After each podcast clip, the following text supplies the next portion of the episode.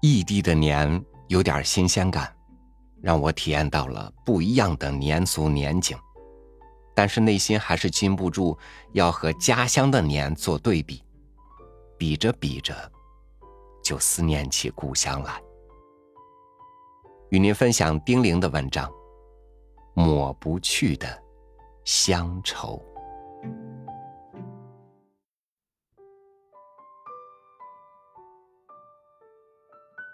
说起乡愁，就不能不说起小时候。因为穷，我很小就开始帮母亲干家务。那时候没有煤，烧的是麦草，拉风箱是每天必须要干的。姐姐身体弱，弟弟小，拉风箱自然就轮到我头上。一只手拉不动，就两只手抱着拉。要是风箱收拾的不利落，还得使劲拉。一顿饭下来，胳膊又酸又疼，还不敢吱声。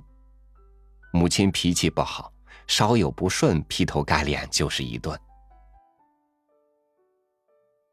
也是因为穷，父亲为了能让我们都吃饱肚子，每次磨面的时候都会多磨几遍，然后把前三遍的白面收起来。剩下的黑面收在一起。母亲做饭时，半碗白面加一碗黑面和成硬面，用擀面杖擀成案板大的一张，切成面条。等锅里的洋芋煮烂的时候下进去。一年四季，洋芋煮面条是吃的最多的。可那个年代也只有洋芋可以养活人，于是。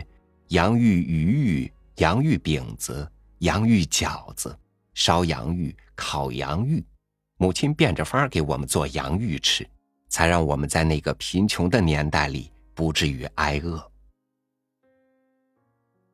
还是因为穷，我要干许多活儿：放猪、放羊、割草、拔芨芨草、割麦子、打场。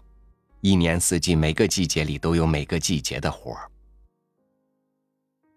条件稍微好一点的人家，姐弟俩放一头猪，而我一人放一头。回去的时候还要捎带割一筐猪草。那时候的庄稼收完后是不犁地的，麦茬地变成了放羊的好地方。每天天不亮就被母亲叫醒的我。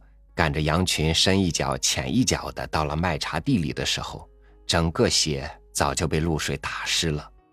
好不容易等到太阳出来，找个不长草的田埂，学着父亲的样子点上一堆柴火，坐在火堆旁边烤火边烤鞋子。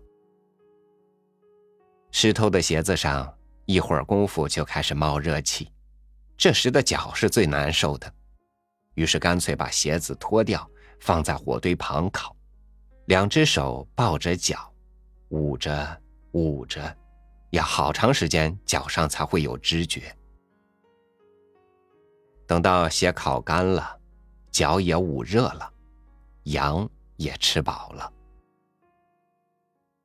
这时还要去拔田埂上已经长满的芨芨草，拔芨芨草可是个技术活，拔不好芨芨草。会把手割破。为了回去少挨骂，我想尽了办法，还终于找到了一个小窍门。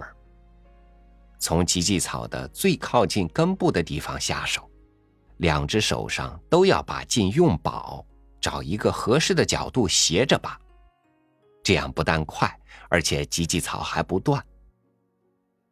每天羊群回家的时候，我拔的芨芨草总是最多。看着别的孩子羡慕的眼神，心里别提有多高兴了。人小时候是没有乡愁的，为了能吃饱肚子，我们只能听父母的话，不停的干活。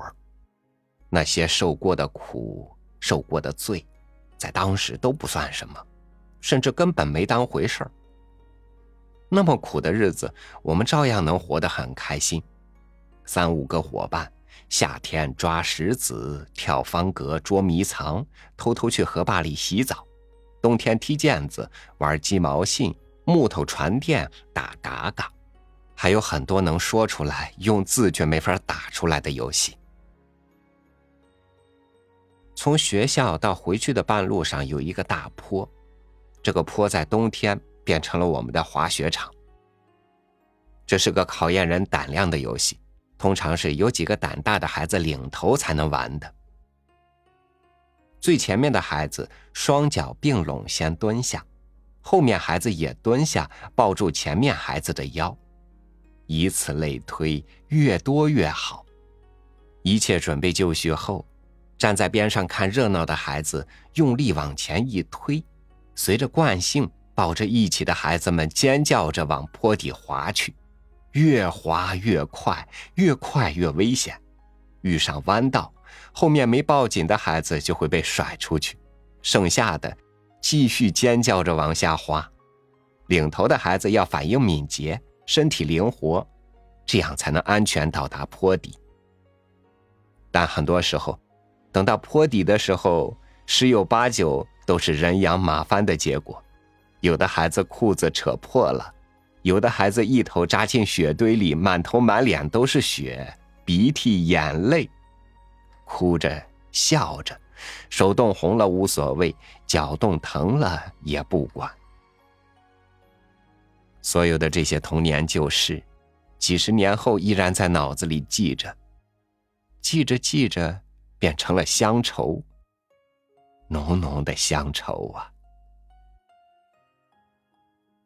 人就是这样，身边那么多人，记住的多是小时候的玩伴。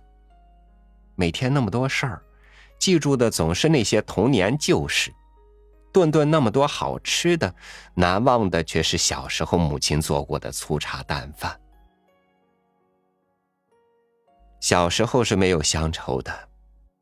等长大后，却发现，那些沟沟坎坎、低矮破旧的老屋，屋后的那棵大沙枣树，村口的老坝、老仓库，新沟沿上的河白杨、芨芨草，都成了记忆深处永远也抹不去的乡愁。